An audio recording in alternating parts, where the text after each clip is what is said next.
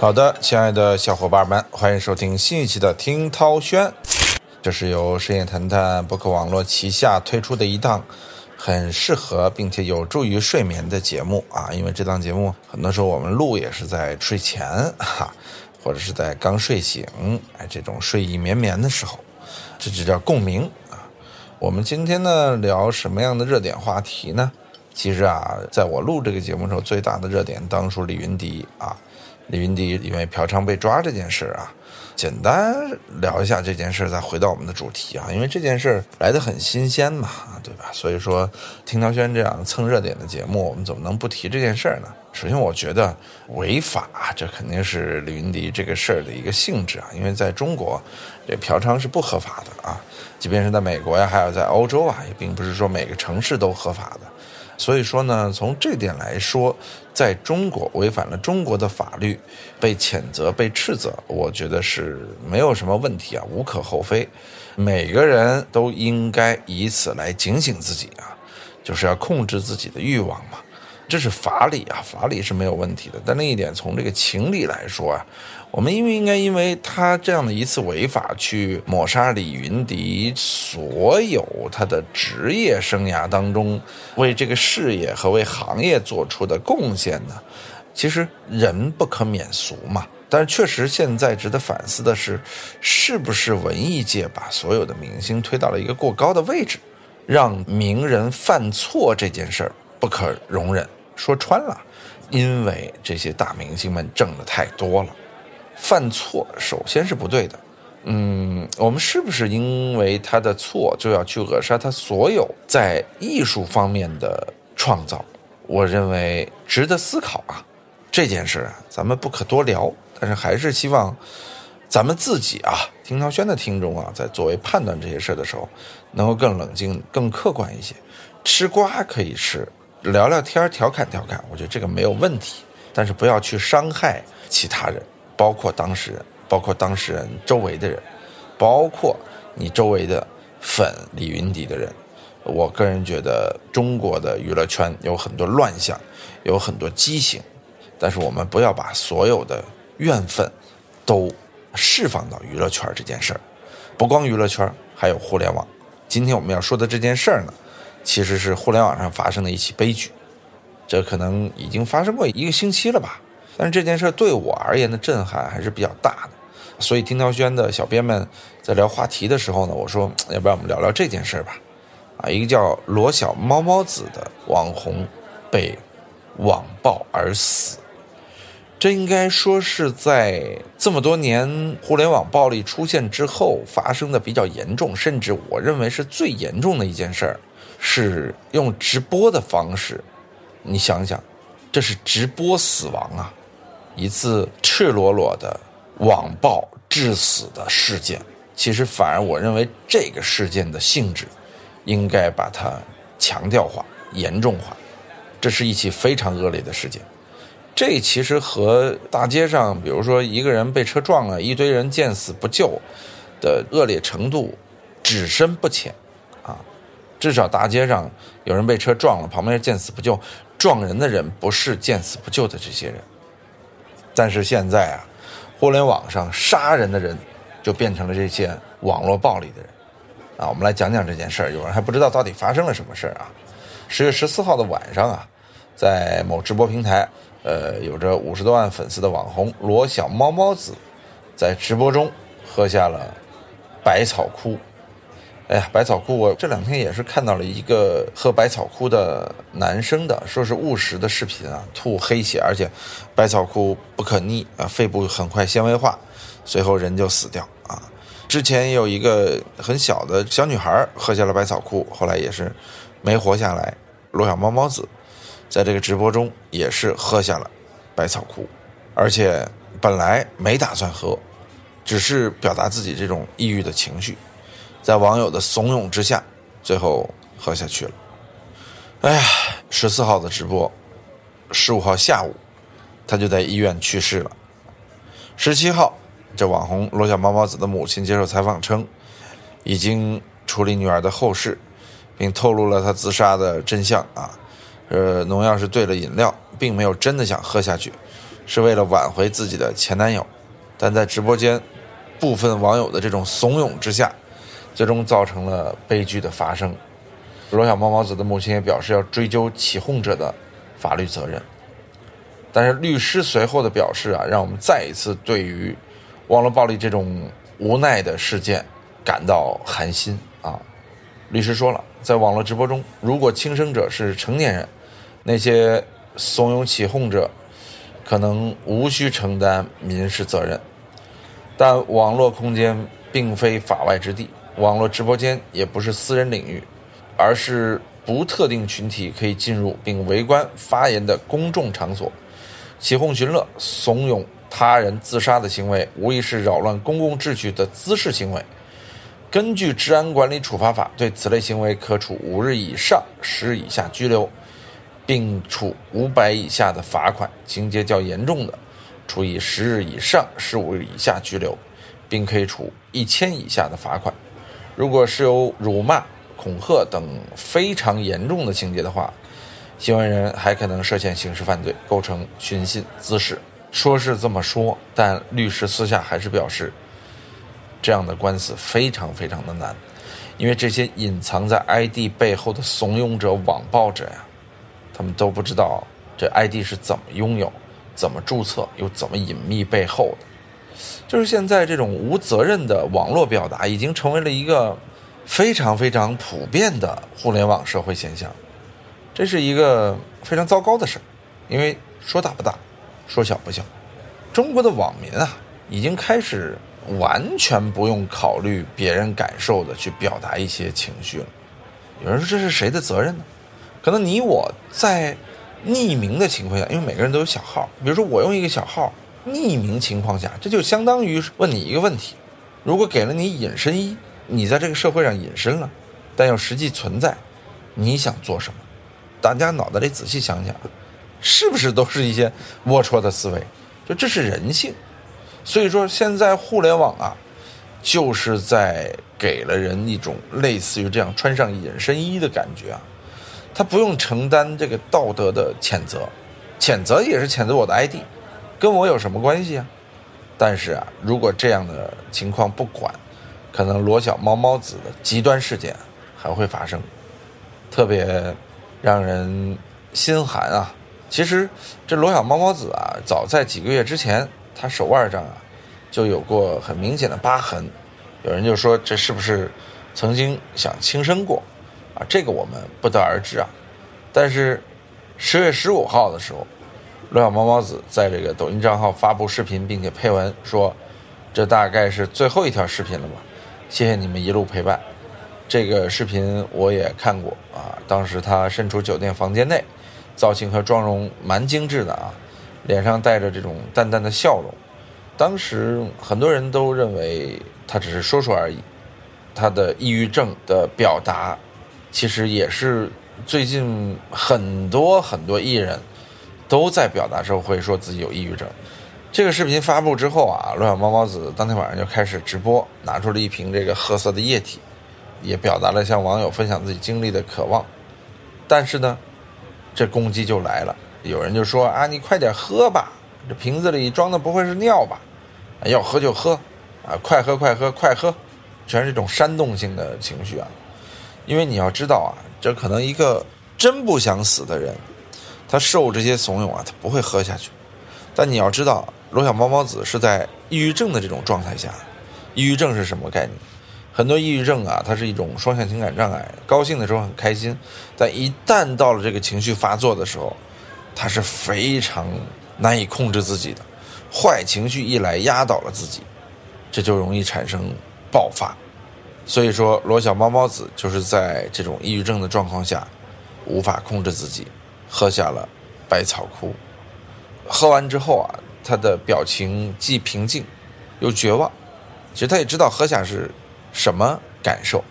他说了一句“有点难喝”，然后开始喝水。说白了，百草枯这种东西，从他喝下的那一瞬间，他就已经没有挽回的余地了。所以这次直播就是一次非常非常残忍且可怕的直播死亡。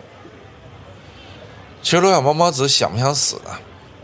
他打心底儿里啊是有求生欲望，并不想死。因为喝下百草枯之后呢，自己拨打了幺幺零和幺二零，是想获救的，但没有办法，他不知道这个百草枯的药性到底有多强，十毫升的百草枯就足以致人死，他喝下的可能更多吧。啊，这罗小猫猫子呢？有人说，到底为什么就成为这样的一个情况呢？是网友的怂恿吗？网友怂恿啊，是压死骆驼的最后一根稻草，或者就是捅死人的那把刀。我们分析原因有几个：一、为情所困；二、抑郁症；三、直播间网友是帮凶。啊，为情所困这个事儿，我觉得这直播间咱们的听众也也很多人都经历过，这可以说没多少人不经历过，甚至说人人都经历过。抑郁症这件事儿呢，大家都多少有一些抑郁症的倾向。就人在现代社会受到压力之后啊，多多少少都会产生抑郁的情绪，积累到一定程度了，会有轻生的想法。这种抑郁症的情绪，可能很多人都有啊。尤其是现在社会生存压力这么大，这罗小猫猫子呢，前两点我个人觉得是共性，是很多人都有的倾向或者有程度或轻或重的。现象出现，但是第三点，确实我认为在这三个原因当中是非常非常重要，或者占比重大的。哎呀，所以就一些知情网友呢就开始人肉她的男友，她大概有两任男友，前男友赵某，现男友李某啊。赵某呢是一个篮球网红啊，特点就是呃一米七四，并且可以扣篮儿。上过一些篮球类的综艺啊，他的争议非常大。根据罗小猫的粉丝透露啊，为了引流和罗小猫在一起的时候呢，就靠女方穿黑丝博出位，拍摄各种那种秀恩爱的视频啊。我觉得啊，咱也不方便评价人是不是渣男啊。但年轻人啊，这个事儿办的多多少少不敞亮啊。罗小猫自己呢也锤过他啊，而他呢分手之后呢就开始。甩锅给罗小猫啊，说是自己是被绿，然后就说罗小猫有问题啊。总之呢，这些感情的事情啊，当他和这个人的公众形象纠结在一起的时候啊，确实很容易产生这种抑郁的情绪，因为你的私人的情感被放大化、被曝光了啊，这个就很难。我们仔细分析一下很多大艺人经历的感情纠纷啊。比如说李小璐啊，啊什么这个这个谁谁谁呀，啊就尤其这些人，当经历感情纠纷，他们的另一半被不停网暴的时候，到现在贾乃亮出来，都会被各种网暴啊。有人说他他不是网暴李小璐吗？不不不，网暴不是说骂人是网暴，有时候你那种无形的侮辱啊，甚至似乎开玩笑似的侮辱啊，那种网暴的可怕性或者说杀伤力更大。罗小猫猫子这个事儿呢，她去世之后啊，说实话，她的前男友啊，以及前男友的现女友啊，各种人发生这个那个澄清自己，就这事儿最后变得成了一个这边是撇清大会啊，那边是纠责大会啊，这样的一件事儿。这件事儿到底罗小猫猫子的抑郁症怎么来的？谁有什么责任？具体怎么着怎么着？我觉得那都是他的私事儿。啊，都是家庭、爱情和社会角色给他带来的压力，以及他的身体、他的精神啊造成的这样的后果啊，这些我个人觉着，罗小猫猫子承担了他应该承担的，对吧？但是我认为他不该承担的，就是自杀当中被网暴，最后促成自杀的这样的一件事儿。其实这种事儿挺多的。有的时候是网暴，有的时候干脆就是言语暴力。比如说，我们经常听说一个人在跳楼，啊，五十层高楼上站着，底下人喊的是什么呀？你到底跳不跳啊？你再不跳，我们走了。啊，这种太多了，对不对？就是极度不负责任的这种言论，其实和互联网上的这种网络暴力言论，它是一个意思，没有什么太大的区别。而且啊，说实话，网络上被网暴致死，而且网暴者呃狂欢的这样的事情啊，太多了，嗯，非常悲哀，从未停止过。一年前的那位波士顿女留学生卡夫卡松饼君，对吧？也是出现过类似的情况。他因为在 B 站上发了一则视频，说当我知道自己是肺癌晚期的时候，我在想什么，一下火了。之后他又大概讲自己抗癌的经历啊，积累了十六万粉丝。在一次和这个网友因为身材问题互怼之后呢，他开始被网暴了。因为在他的视频里有一个在网上跑步的嘛，啊，打扮美美的出去玩的，也有在健身房秀身材的，呃，就大家觉得这哪是肺癌晚期的病人嘛？这跟普通的病人的这种意识形象差别太远了，所以呢，他就被指控说装病，啊，说找到了财富密码，这跟上一期。确实有点像我们说的冰原啊，但是呢，不管怎么着，这是他的事儿。结果呢，大家就开始骂他，啊，让他快去死，各种对他外貌的诅咒和攻击，而且啊，就四个字：医学奇迹，医学奇迹。所有人不去求证，只需要用这样的方式去表达、去发泄，啊，把郁闷的情绪发泄在他身上。在他去世的前三天啊，朋友圈里发了这样的一段：被困于方寸之间，对于病人来说，大概就是这个意思。看似铺满了阳光，其实还是困局。外人走不进，里人出不来。随后，因病离开了世界。我们相信他离开的时候是带着无限的遗憾，嗯，尤其是。医学奇迹，这几个字啊，刷了这几个字的人可能早已经忘记了，但是你想想，多么可悲的一件事，就不去调查，不去求证，妄下结论。之前我们好像还聊过一个事儿啊，就是一个人在泳池被几个人猥亵，猥亵完了之后呢，警察判判的很轻。结果呢，他把这事儿放到了互联网上，一堆人网暴这女的，说这女的不检点啊，才被人猥亵的。结果导致这女的最后也自杀了。我记得这也是前两年特别知名的一件事情啊。所以这样的事情太多了啊。那这样的事情到底谁的责任呢？首先，我觉得平台，平台你天天进这个进那个，你真正对于所有的平台的 UP 主也好，主播也好，他们的人文关怀有吗？你进了该进的吗？那些扭屁股露胸的啊，那些什么直播间什么什么怎么着怎么着的，那些进了吗？您进的想想都是些什么？就这些去起哄杀人的这些人，这些 ID，那些直播间里所有出现的说这些话的人，您进了吗？是不是应该把这件事当成一个非常严重的事儿，配合警方做进一步的调查？甚至是不是应该履行平台的责任和义务，啊，去帮助国家立法，来惩罚这些网暴者呢？哎呀，说实话，这事儿很难定责。就照现在的法律啊，因为这些网友也有理由嘛，说我见过的这种卖惨带货的，啊，卖惨立人设的，这艺人啊，这个网红啊，很多很多啊，我以为他也是呢。这一句轻描淡写的话，能把这所有责任都抹掉。以为以为，对吧？啊，找理由谁不会？所以说，就像老太太在街头被撞了，无人去救。有人觉得这是路人的责任，有人觉得这是老太太们之前没有积累好形象。但是这又是谁的责任呢？这个问题啊，它哲学辩证且不可描述，是吧？我们所有的话题最后聊深了。都是不可描述的话题，不能聊得太深哈。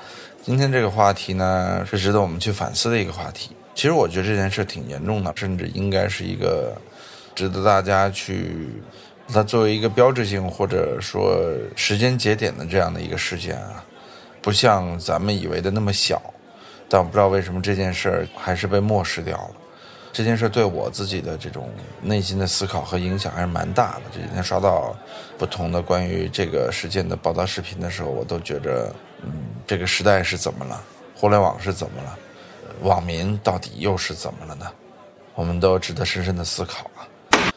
哎，好吧，感谢您收听今天的听涛轩啊，话题有点沉重啊，我们哪期话题不沉重呢？哼，好吧，再见，睡着没有啊？拜拜。